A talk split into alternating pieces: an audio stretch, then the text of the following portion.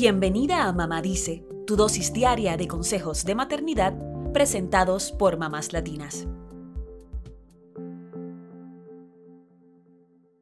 Las palabras son quizá la forma más clara de comunicación y son sumamente importantes en la crianza y en todo tipo de relación interpersonal.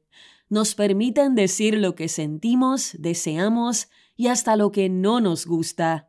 Y también nos ayudan a establecer límites claros.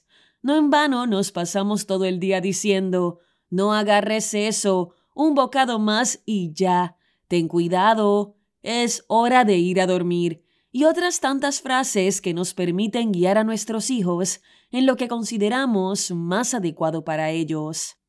Sin embargo, hay otras formas de comunicarnos que van más allá del lenguaje verbal.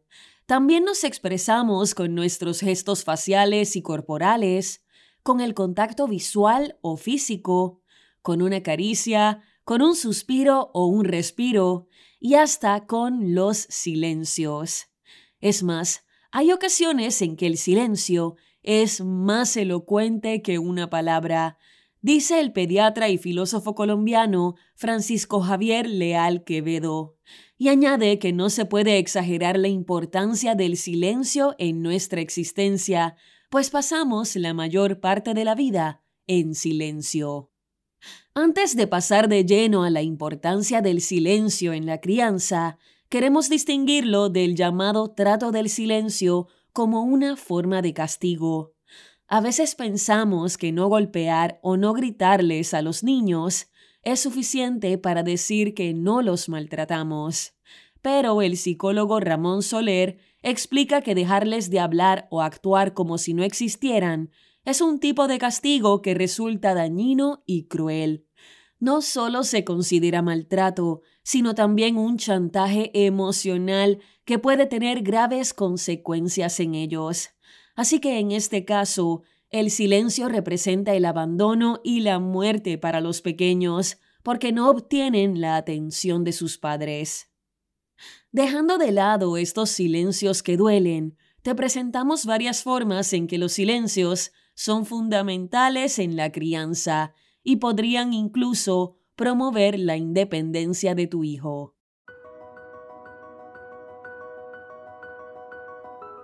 Número 1. El silencio como caricia. Cuando son bebés, la comunicación preferida de los pequeños suele ser estar en el regazo y el seno materno. Y hay una forma de comunicación que quizá no habíamos tomado en cuenta, nuestros latidos.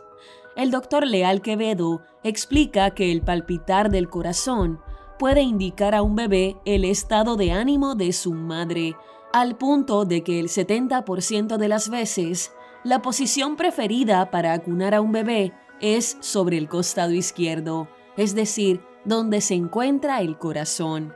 En este sentido, acariciar, amamantar y tener a nuestros hijos en nuestro regazo manteniendo el silencio, es una forma hermosa de darles amor y estar ahí para ellos. Número 2. El silencio como acompañante del niño.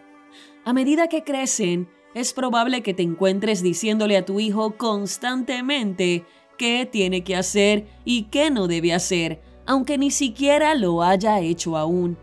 Gigi Yuan es una madre de dos niñas que comparte sus experiencias con el método Montessori y la crianza positiva en su cuenta de Instagram arroba mom.ma.g. En un post reciente, Gigi habló de cómo el silencio le ha ayudado a acompañar a sus hijas en la crianza. A veces tenemos tantas ganas de decirles, ¿necesitas ayuda? Ten cuidado o seguro que puedes hacerlo solo, que no nos damos cuenta de que nuestras palabras interrumpen su aprendizaje y desarrollo. Gigi explica que no siempre es útil expresar lo que se nos viene a la mente, porque cuando proveemos una ayuda innecesaria, estamos creando dependencia y podríamos enviarles el mensaje de que ellos no pueden hacerlo solos. Además, los niños necesitan aprender a hacer las cosas por sí mismos y equivocarse es parte del proceso. Así que cuando veas a tu hijo vistiéndose, comiendo o intentando algo nuevo, quédate en silencio. Puedes observar atentamente y estar ahí en caso de que te necesite, pero ese silencio será fundamental para dejarle saber que confías en él y que respetas sus tiempos. Número 3. El silencio dentro del juego.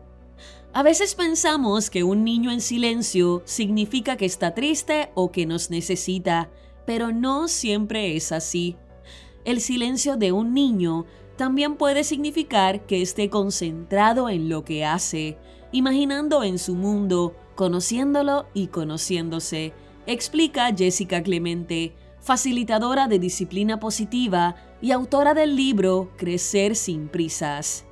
El silencio también puede significar que el niño está experimentando o descansando física y mentalmente, dice Clemente. Por eso, promueve el silencio en los juegos, para permitir que un niño se concentre, escuche y observe. También dice que el silencio es parte del ritmo que nos marca el niño para llevar a cabo internamente algo que le resulta relevante, sea lo que sea que esté haciendo.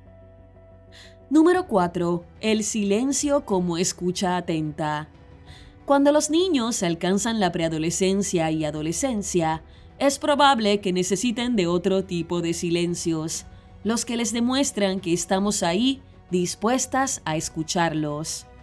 El pediatra Leal Quevedo dice que en esta época el silencio puede ser aún más exigente ya que las palabras pueden ser sentidas como intromisiones en sus vidas. En este punto, el silencio les dice que estamos abiertas a oírlos si quieren hablar. ¿Y tú, cómo practicas el silencio en tu crianza? ¿Crees que vale la pena aprender a mantenernos en silencio?